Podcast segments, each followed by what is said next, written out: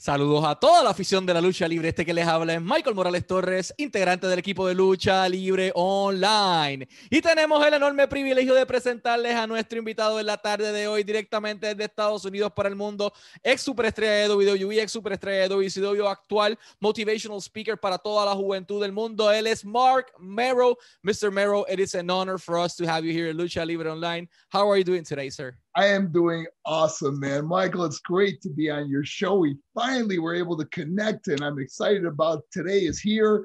And man, I'm I'm really I tell you, lucha libre is it, it's it's the man that when you talk about the pinnacle of professional wrestling, how far back it goes, man. Yes, the, the, the legends that come out of lucha libre.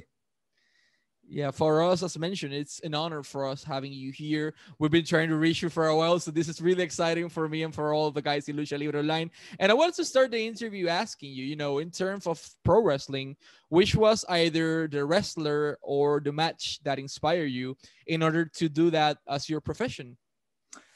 You know, it's it's funny you asked that. When I was a little kid, my dad somehow got us tickets to uh, a wrestling match at the uh, Buffalo War Memorial Auditorium and I remember that the Sheik, the original Sheik, was was was wrestling Bobo Brazil, and I remember the Sheik pulled out a pencil and he started stabbing Bobo in the head, and I was terrified. I was like, we were way up high, you know, and I was thinking, like I said to my dad, I go, why aren't they arresting him? Like he was Bobo was bleeding all over the place, and I was freaking out. I'm thinking what is if he comes in the stands? I was terrified of this guy, you know? And it's so funny that later on in my career, I'm wrestling at the Joe Louis Arena, and who comes backstage was the original Sheik. And I got to meet him. I told him the story about how he terrified me as a kid. Just a just an amazing time I'll never forget. Uh, and regarding your training inside the pro wrestling industry, uh, when did you decided that you decide you know you know you wanted to start training to become a pro wrestler, and who was the person who properly trained you before making your debut for WCW?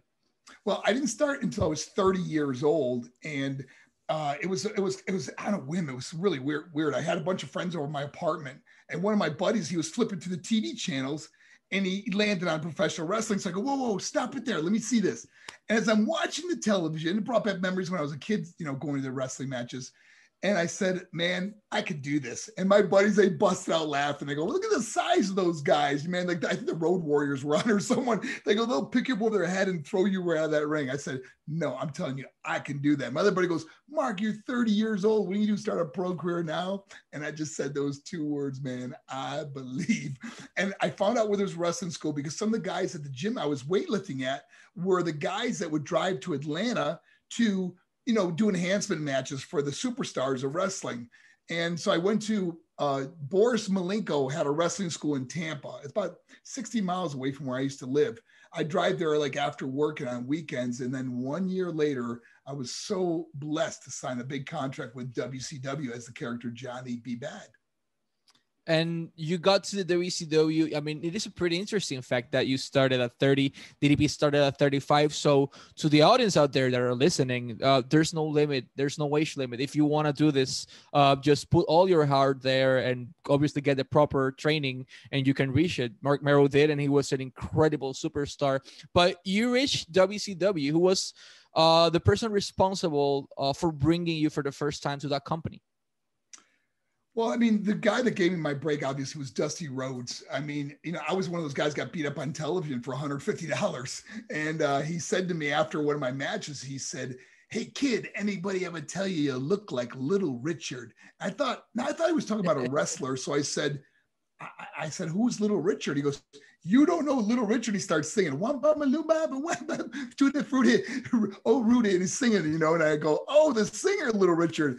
And I said, no, no one's ever told me that. He goes, I think I got a gimmick for you. And he saw this character that you know I don't think anyone would have ever seen, and uh, I became the character Johnny B. Bad. It was some of the most memorable moments in my professional wrestling career was working with Dusty Rhodes, the American Dream, teaching me how to become Johnny B. Bad. And uh, uh, let's fast forward over there a little bit. Uh, on 1994, you receive a pretty unique opportunity Uh, and you had a match with at that point Ravishing Rick Rude. He was the champion over there in WCW. Uh, what do you recall of working with him and receiving that opportunity for the World Heavyweight Championship back then? You know, the one thing I remember more than anything was how generous he was, how good he made me look in that match. I mean, he was allowing me to do everything, you know, close pinfalls, one and two, barely kick out, you know, and it was, you know, a guy like that that's been around for a long time and this newcomer coming in and they're giving kind of a push to that he just made me look good. He shined me and it did nothing but help my career take off. And why did you decided to leave uh, WCW at that point where you reached directly by someone in WWF and that was the reason of your decision? Well, when I when I, my my first contract was up in WCW, I actually had dinner with Vince McMahon, and um, at that time they were not giving out guaranteed contracts, and I, I was offered a big three year guaranteed deal at WCW, and he shook my hand. He understood, you know. He said, you know, someday we're gonna do business together. And then the next time, three years later, when my contract was up again, is when um, he not only gave me the first guaranteed contract, but he gave me a big signing bonus and everything I wanted, he gave to me to bring me over from WCW to WWF. At that time, it's called WWF, and um, so and but also, you know, I always thought about my my career in wrestling, and you know, the the the, the WrestleMania was like the Super Bowl of wrestling. It's like the World Cup, you know, and you didn't you you I felt like. I never would have felt like I, I didn't, I always wanted to go to the dance, which was WrestleMania, you know? And so that was like the you know the highlight of my career was was making it to wrestlemania and actually wrestling in wrestlemania. So no regrets. I mean uh, my my favorite time obviously was the character johnny b bad with wcw but i have no regrets. All the different paths i took good or bad led me to right where i am. Talking to you michael on lucha libre Awesome. And what do you recall of that first meeting with Vince McMahon? How was him, you know, besides the ownership and the businessman part, how was him uh, approaching you as a human being that night? You mean the first time when we didn't make the deal? The, the first the first dinner. Great. You know what? He flew me in. Uh, I went to his house and had dinner with his oh. family. And uh, he treated me like I was just, you know, he treated me great. I mean, you know, he was very, um, you know, the, he understood. I mean, he, they were not giving out guaranteed contracts at that time. There's, it was, it was like you got to prove yourself, and you have to, you know, you get paid by the house, how big the house was, and everything else. So, um, and I already had a big guaranteed deal, so I wasn't gonna lose out on that. And he completely understood. He like shook my hand and gave me a hug, you know, and, and off I went. But I always felt like we would do business someday. And then when it was time, he said, I'll give you your guaranteed contract. And then, but it opened the doors for all the wrestlers to get guaranteed contracts and and big contracts that made mine look tiny at that time, you know. And you know, you mentioned that your dream was to wrestle at WrestleMania. For that, you needed to sign with the WWF. So you signed with the company at that point. Uh, but how did you felt going through that curtain in your first match? Do you remember your opponent? Do you remember how the audience felt at that moment? The energy you felt uh, going through that curtain that night? My first match with WWF, I could actually remember, like I could just, I could picture the whole match. Um, you know, it, obviously a lot of nerves being the new guy, and and they gave me this. You know, when I went to WWF Creative to figure out what character, because we couldn't use Johnny B. Bad, it was it was trademarked by WCW Wrestling, so they came up with this character called Wild Man, Mark, my real name, Marc Mero, and I never really connected with it. Like um, I remember in the meeting, Vince said to me, "Can you do like a Tarzan yell?" Like, oh, I thought, no, I don't got a very strong voice. So I told my, I, I don't see myself doing that. You know, I even tried it, but um, I'd never connected with the character Wild Man. I mean, Johnny was so off the wall, was so opposite of who I really am. And it was just a flamboyant, outrageous character that was fun to play. It was like just acting. But Wild Man Marc Mero was too close to home. I think it just it just didn't really sit well with me, and I never really connected with it. And I don't think the audience really connected with it. But the, my first match was against um, uh, Isaac Yankem, who obviously became Kane. You know, 96. and uh, uh, again, a guy that was knew his his position at the time was to do the job for me, and he did everything to make me look good and shine me my first match with WWF, and everyone was happy. We didn't really know what finisher I was using. I think I used a sunset flip off the top rope to beat him, if I can remember correctly. But it, it just didn't have, I didn't have the finisher because we weren't going to bring like the, the boxing punch, the tutti frutti from WCW over. And uh, who you know whose idea was to pair you up with at that moment you, your former wife uh, Sable. Uh, you know you were uh, the wrestler, she was the manager, but we saw this interesting dynamic that at that point it wasn't seen before anywhere else. So who came up with this incredible idea? Well, it's funny you asked that because that was part of my contract negotiations. Was oh. I am I, I was married to to her real name is Rena. I was married to Rena while I was with WCW as Johnny B. Bad for many years. And when I brought her, we were married 10 years. And I remember bringing her over to WWF. I, I said to Vince, I said, Vince, one of the deals I want, I, you know, obviously you gave me my signing bonus, you gave me my guaranteed contract but I want my wife flying everywhere I fly. Now, this is before you ever even seen her, or even, I even asked him to let her be my valet. And he said, Wow, that's the strangest request I've ever had. He goes, No one's ever asked to fly their wife with them. But see, I seen everybody going through divorce, and I thought, you know what? If we're together, we can make it. We can live this experience, travel all over the world together. And then, so I said to Vince, I after he agreed to it, I said, Do you uh, mind if I use her for my valet since she's going to be traveling everywhere I go, anyways? He goes, ah, Let's just worry about you right now. So he I, he uh, flew me to to New York to Stamford, Connecticut to sign my deal. And when he sent me my my plane ticket, there was only one. So I called him up. I said, "Hey Vince, there's only one ticket here." I go, "My wife flies everywhere I fly." He goes, "To sign a contract?" I said, "She goes everywhere I go." So sure enough, Vince sent the ticket for my wife. He flies us both in. And when she walks in his office with me, he goes, I got to put her on TV. And that's the beginning of, then we came with the name Sable. And that was the beginning how it, how it all started.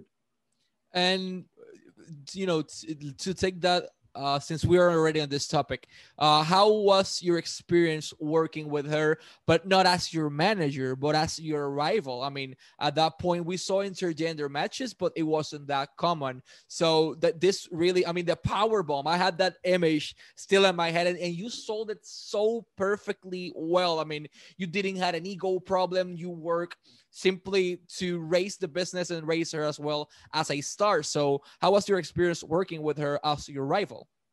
We had so much fun. You know, a lot of people say, "Well, you killed your career letting a woman beat on you." You know, but you got, you got to remember something. They were ba- backing up the Brinks truck to our house at the time. We were a married couple. You know, we're in this together. It's a business deal that we're making. It wasn't like you know, um, I was doing it with somebody else. I did it with my my own. It was my own family and and and the, and the, if I race, remember, I'm getting a guaranteed guaranteed contract. I'm getting paid the same no matter whether I win or lose. Now we're raising her profile where she's selling.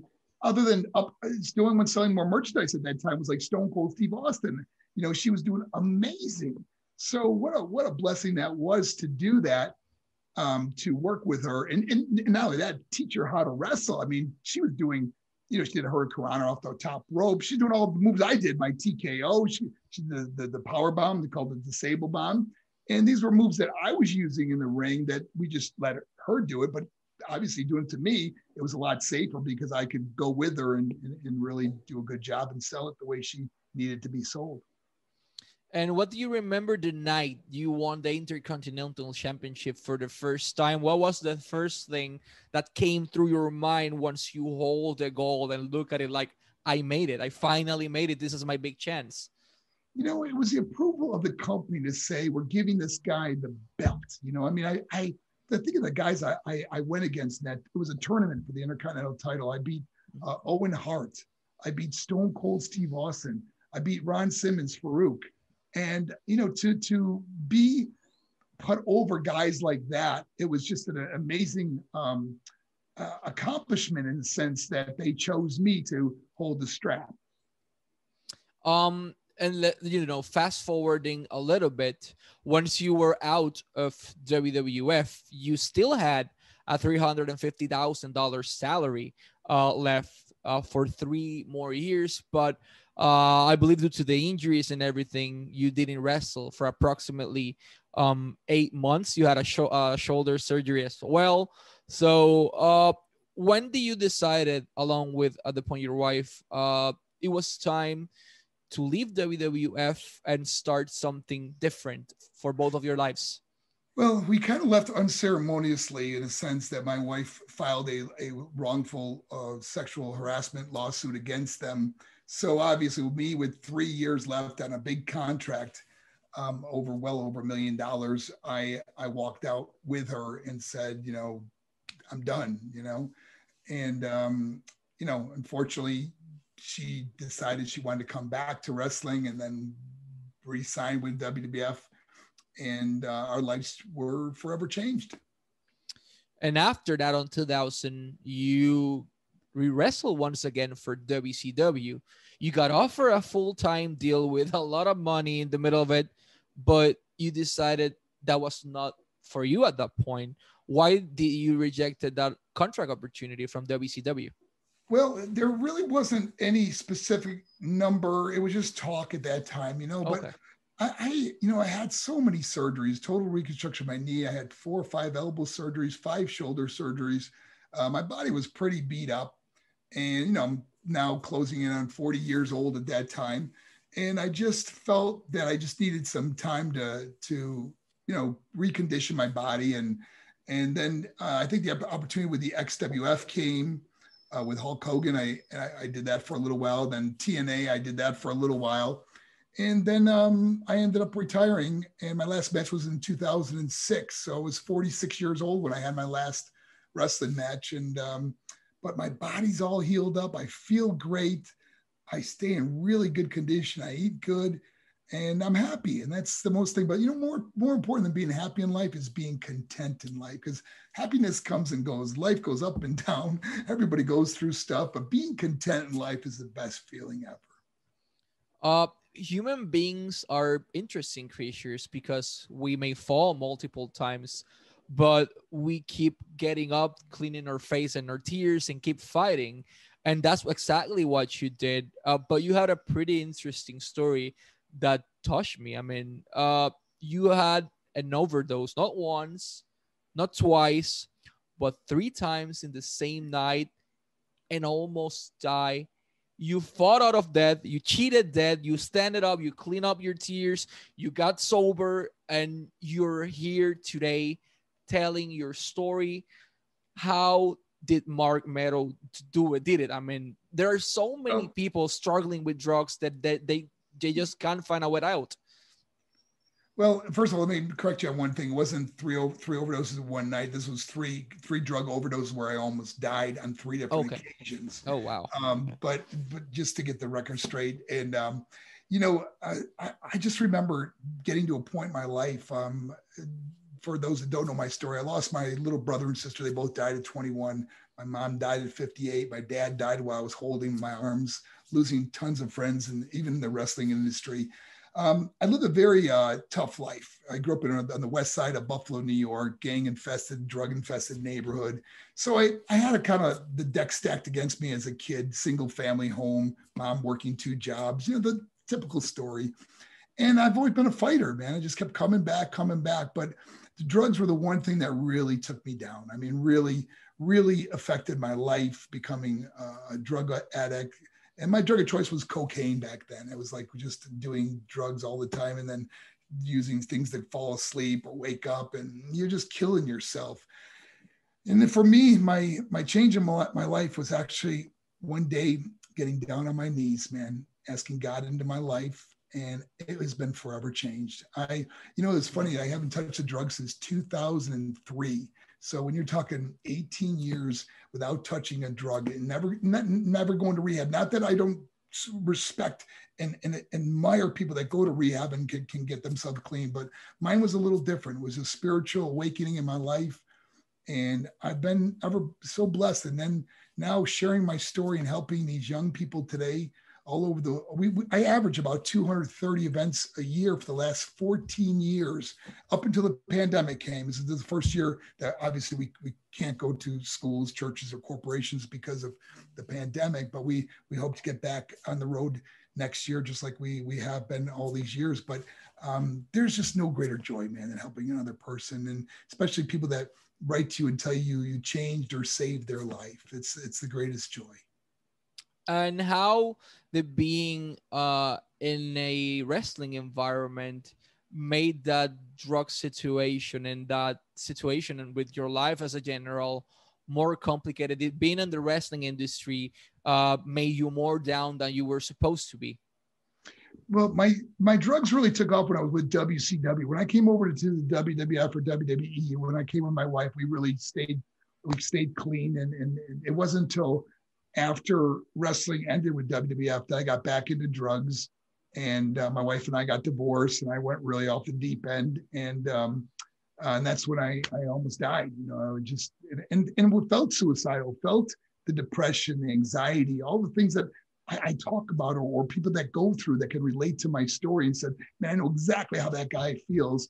And that's the blessing because knowing what I went through and, and how I felt and how depressed I got and how I just didn't want to be here anymore. And then getting destroyed financially and everything else. It's like, man, you, you, you, you got to have a you got to have a setback to have a comeback, you know. And that was a setback, and then making a comeback and then getting it all back, you know, making a, a new life for yourself and and one that oh, I don't know. When I look back on my life, I'm taking my last breath.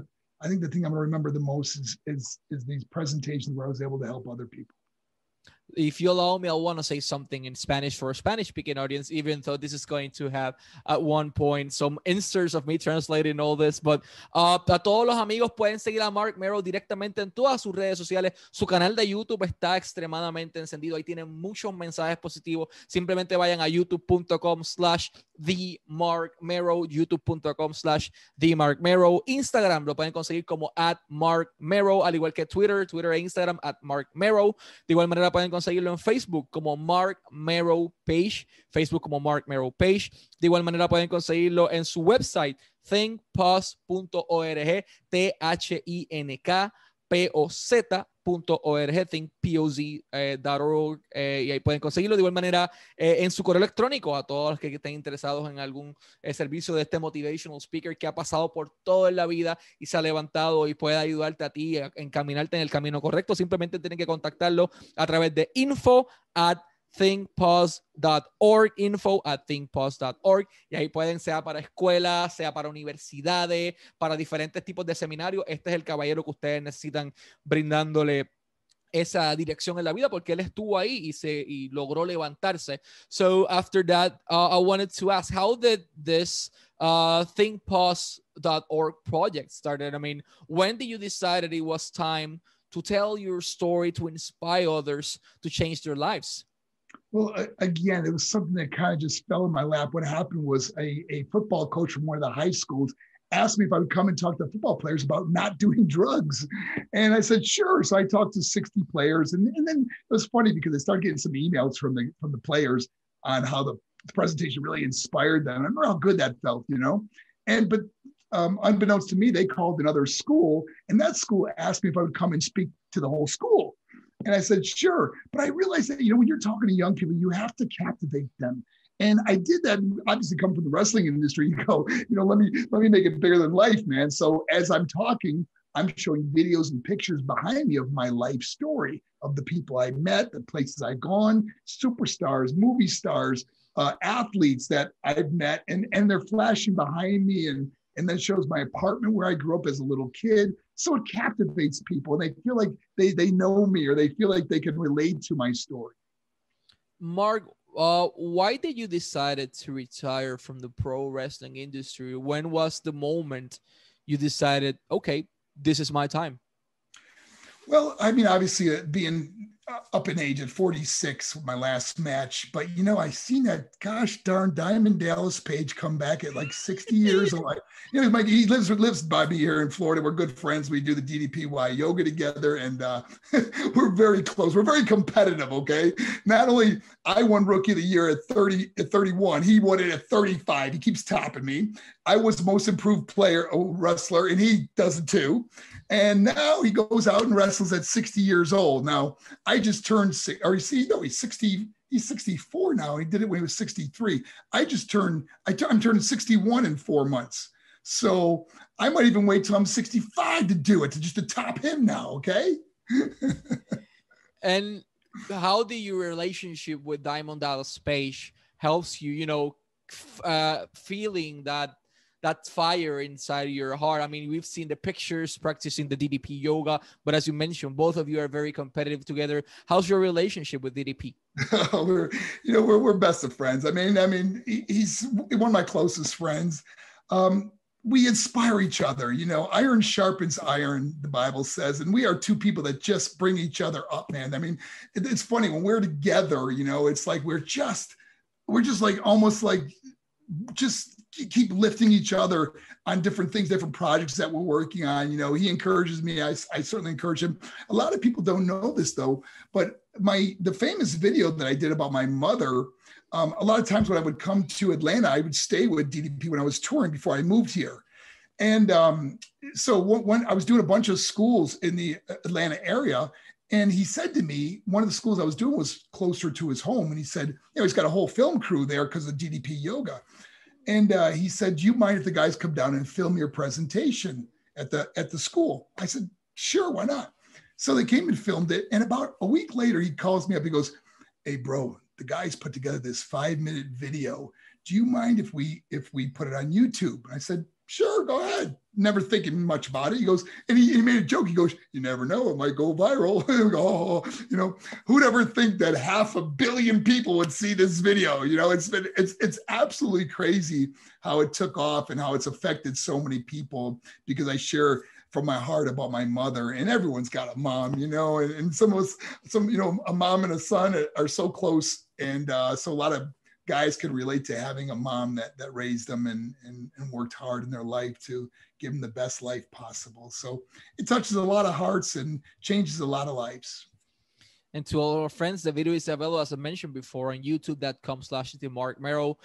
Trust me, uh, it is a good message, but it is a difficult video to watch without dropping it here. So uh, to all the fans out there, I encourage you to see it. Uh, Mr. Mero, first of all, it's been more than an honor for us to have you here as our guest today. Last but not least, what message can you send to all the people out there that are struggling with life in general, that uh, their parents or their brothers or their family members are sick or themselves are sick, that they don't see the light at the end of the tunnel anyways. They, they are struggling constantly and they need this message so much to keep fighting, to keep uh, going into the correct pathway, what message can you send to all the people out there in all the languages that are struggling in life right now? Well, thank you, Michael. You know, first of all, I want to say to all my brothers and sisters out there and everyone listening to this message, you know, we, we all go through stuff in life. You know, you're you're you're not alone. We we all go through storms of life, if you will. You know, some storms you can just walk through, some storms you got to run through, but there are storms that come in our lives that we have to hang on with everything we got don't let go and don't give up because I promise you, after every storm, the sun will eventually shine and it's going to be brighter than you could ever imagine. Never give up. You have no idea the great things that will come in your life if you just hang in there. That was beautiful, Mr. Mero honored to have you here as our guest in Lucha Libre Online. And to all the people out there, once again, youtube.com uh, slash the Marc Mero, Instagram uh, and Twitter at Marc Mero, Facebook, Marc Mero page, uh, the website thinkpoz.org, uh, and the email info at thinkpoz.org for all information. Uh, honored to have you here as our guest, sir. Thank you so much for sharing our sto- your story here with us, and always wishing you success in your life. Oh, it's been a pleasure, Michael. Thank you, and thank you to all the fans and families and friends out there. God bless you guys. Amen. Y a todos los fanáticos sigan pendientes de Lucha Libre Online, la marca número uno de Pro Wrestling y Combat Sports en español.